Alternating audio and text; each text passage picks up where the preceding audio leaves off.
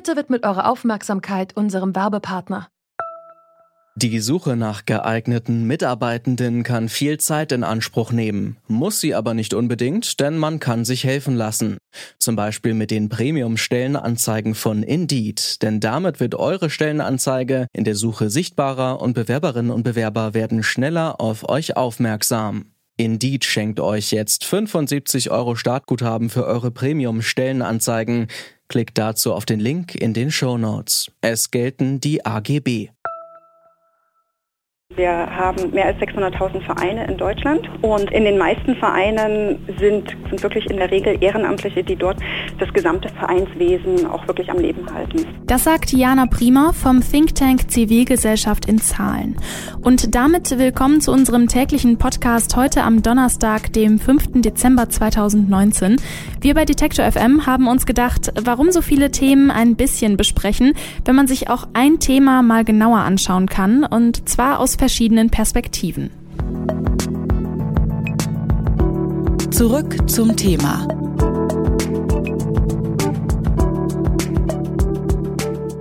Wir haben uns gefragt, sterben Ehrenämter und Vereine tatsächlich aus, wie man so oft liest? Und wie kann das Ehrenamt in Zukunft attraktiver werden? Darüber sprechen wir in dieser Folge. Mein Name ist Lara-Lena Götte. Hi.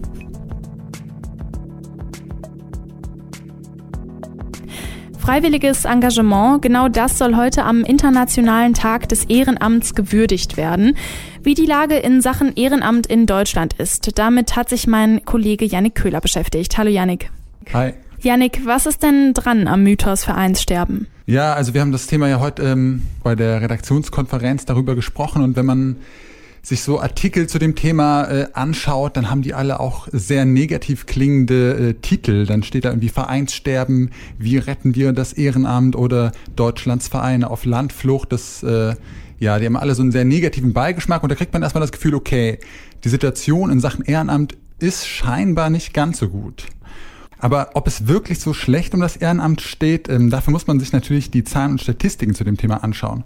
Und deswegen haben wir mit Jana Prima vom Think Tank Zivilgesellschaft in Zahlen gesprochen. Dieser Think Tank hat nämlich einen sehr, sehr umfangreichen äh, Datenreport über den Stand des zivilgesellschaftlichen Engagements in Deutschland zusammengestellt und sich da auch die Situationen der Vereine genauer angeschaut. Und diese These vom sterbenden Verein, die lässt sich auf jeden Fall nicht so pauschal bestätigen. Aber die Art und Weise, in der sich Menschen ehrenamtlich engagieren und in welchen Bereichen sie das tun, das hat sich schon verändert. Und zumindest die traditionell ausgerichteten Vereine haben es nicht mehr ganz so leicht, junge Leute für sich zu begeistern. Wie sich die Engagementsituation in den einzelnen Vereinen entwickelt, dann muss man natürlich auch in unterschiedliche Teilbereiche reingucken. Und das lässt sich ganz gut, also einmal anhand der Themen angucken. Ne? Also wir unterscheiden immer so ein Stück weit zwischen traditionellen Vereinsbereichen, ne? also ähm, das sind dann eben Vereine wie Trachtenvereine, Karnevalvereine, Blaskapellen. Ne? Und ähm, auf der anderen Seite stehen ähm, die jungen, neuen Vereine, die erst in den letzten Jahren gegründet wurden, die zum Teil ganz andere Themen auch ähm, bearbeiten und ähm, gerade diese jungen Vereine, ne, also zum Beispiel ähm, aktuell ja auch gerade ähm, gibt es viele Neugründungen im Bereich ähm, der Umweltinitiativen. Ne. Vor ein paar Jahren hatten wir das in der Flüchtlingshilfe, dass sich dann ganz viele ähm, Flüchtlingsinitiativen beschäftigt haben. Insoweit, insofern ist es natürlich so, dass die Vereinsaktivitäten ein Stück weit ja auch gesellschaftliche Themen widerspiegeln. Ne? Und die Bereiche, die gerade eben aktuelle Themen auf nehmen und bearbeiten, die haben es dann in der Regel auch ein Stück weit leichter und dort kommen die Ehrenamtlichen dann halt eben auch eher hin. Ne? Und dort haben wir dann auch eher eine positive Entwicklung. Und in den ähm, sogenannten traditionellen Bereichen, die ich gerade eben erwähnte, dort haben wir halt tatsächlich eher ich würde jetzt auch nicht sagen pauschal Rückläufe, aber wir haben halt ähm, zumindest eine Stagnation und in einigen Bereichen auch ähm, rückläufige Entwicklung. Aber nicht nur bei der thematischen Ausrichtung der Vereine gibt es Unterschiede, was das Ausmaß des Engagements angeht. Auch regional ist die Lage da sehr unterschiedlich und vor allem im ländlichen Raum ist die Situation schwierig. Zweiter Aspekt ist ähm, ein regionaler.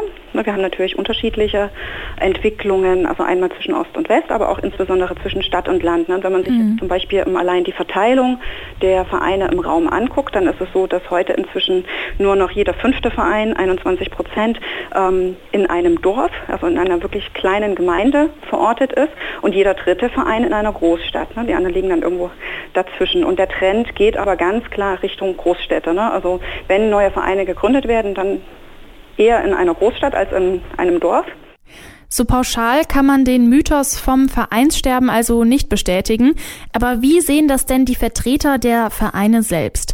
Um das herauszufinden, habe ich mit Hans-Jürgen Schwarz gesprochen. Er ist Präsident des Bundesverbands der Vereine und des Ehrenamtes und hat als solcher einen guten Überblick darüber, wie es um die Vereinstruktur in Deutschland steht und wie man die verbessern könnte. Hallo, Herr Schwarz. Hallo Frau Goethe. Wie ist denn die Situation des Ehrenamts in Deutschland zurzeit? Fehlt es da an Engagement oder fehlt es da an Infrastruktur? Es fehlt im Moment, also andersrum gesagt, das Engagement kann immer größer sein, logischerweise, aber wir sind trotz alledem im Ehrenamt in Vereine in der glücklichen Situation, dass wir ein stetiges Wachstum noch haben, dass die Engagierten äh, sich entsprechend weiter engagieren und mehr werden. Also die, das große Verein sterben oder das Zurückgehen von dem Engagement äh, kann nicht die Rede sein.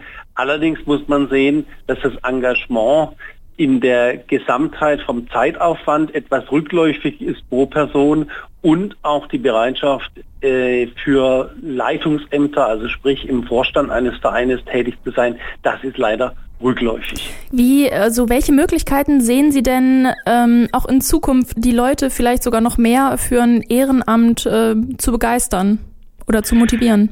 Ich glaube, wenn die bürokratischen Hürden, die wir einfach durch Politik und Staat haben im Bereich Finanzbuchhaltung, aber auch insbesondere die Thematiken der Europäischen Datenschutzgrundverordnung, die jetzt seit über 500 Tagen die Vereine letztendlich auf Trab halten. Wenn wir da Vereinfachungen und klarere Linien reinbekommen, kann ich mir vorstellen, dass dann auch das Engagement insbesondere für Leitungsfunktionen und Vorstände wieder nach oben geht. Weil wir müssen einfach sehen, äh, wenn wir in Deutschland dieses Engagement nicht mehr hätten, hätten wir ein Riesenproblem. Wir äh, generieren in Deutschland über 5 Milliarden Ehrenamtsstunden durch 30 Millionen ehrenamtlich Engagierte. Das entspricht einem geldwerten Vorteil für den Staat, für die Gemeinschaft von über 40 Milliarden Euro jedes Jahr. Eine andere Möglichkeit, Menschen zu motivieren, sich ehrenamtlich einzubringen, haben sich Paul Bäumler und Ludwig Petersen ausgedacht. Sie haben die App Let's Act auf den Markt gebracht, quasi eine Art Tinder fürs Ehrenamt. Mit wenigen Wischern auf dem Smartphone-Display kann man sich kinderleicht über Möglichkeiten des Engagements in seiner Umgebung informieren und auch direkt mitmachen. Und darüber spreche ich jetzt mit einem der Gründer von Let's Act, mit Paul Bäumler. Hallo Paul. Hi. Let's Act möchte interessierte Menschen an ein passendes Ehrenamt vermitteln. Was war für euch der Moment, wo ihr dachtet, so eine App, die braucht's jetzt? Ähm, ja, ich würde sagen, das ist, gar nicht jetzt so ein konkreter Moment irgendwie bei uns gewesen, sondern hat sich irgendwie über die Zeit aufgebaut. Ähm, einfach, dass wir irgendwie gesehen haben, dass viele Freunde von uns, ähm, Bekannte, ähm, irgendwie alle Gutes tun wollen, aber dann es irgendwie doch erstaunlich schwierig ist und sehr demotivierend, dann tatsächlich tätig zu werden und bis man da hinkommt.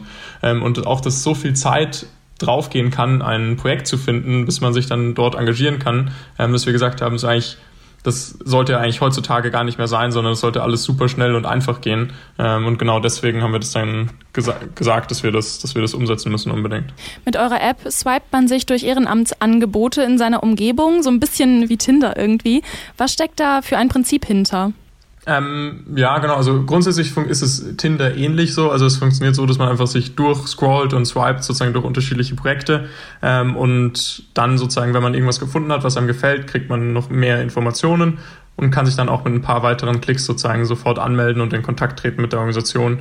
Ähm, und das Coole ist eben, dass man ganz einfach und übersichtlich die Projekte in der Nähe kennenlernt.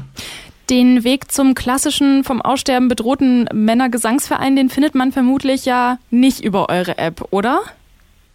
Ähm, kommt drauf an. Also wir haben ganz unterschiedliche Projekte. Also das geht von, von typischen Ehrenamtern im Sportverein oder, ähm, oder ähnlichem oder in der, in der Wohlfahrtshilfe geht es zu Flüchtlingsarbeit, geht es zu Bildungsthemen, geht es zu Chancengleichheit schaffen ähm, oder auch viel Umweltthemen also ganz breit. Mhm. Also würdest du sagen, jeder ist mit eurer App eigentlich angesprochen oder ähm, spezialisiert ihr euch da eher auf die Zielgruppe junge Menschen? So äh, Zielgruppe Work and Travel?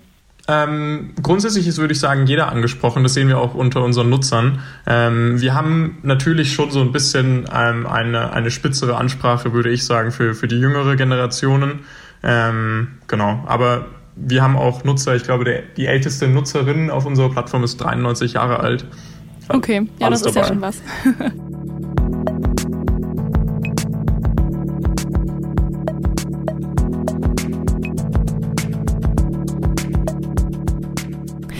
Ich ziehe mal ein kleines persönliches Fazit. So schlecht steht es gar nicht um das Ehrenamt. Man muss dabei jedoch zwischen sozialem Engagement und dem Traditionsverein unterscheiden. Letzterer hat nämlich tatsächlich an Zulauf verloren. Um das Ehrenamt attraktiver zu machen, gibt es aber schon Ideen, wie man den Zugang zu ehrenamtlicher Arbeit erleichtern kann, mit einer App zum Beispiel. Das war diese Folge zurück zum Thema, dem täglichen Podcast von Detektor FM am 5. Dezember 2019. Abonniert gerne diesen Podcast auf Spotify, Apple Podcast und wo ihr sonst noch so eure Podcasts hört. Und noch ein kleiner Hinweis, nicht nur der Podcast ist neu, sondern auch unser Wortstream. Wir sind jetzt nämlich ein Podcast-Radio, das nicht nur eigene Inhalte spielt, sondern auch externe Podcasts, die wir gut finden. Da freuen wir uns übrigens auch immer über Podcast-Empfehlungen, Lob oder Kritik per Mail an kontakt@ detektor.fm. Mein Name ist Lara-Lena Gödde, vielen Dank fürs Zuhören und hört morgen gerne wieder rein.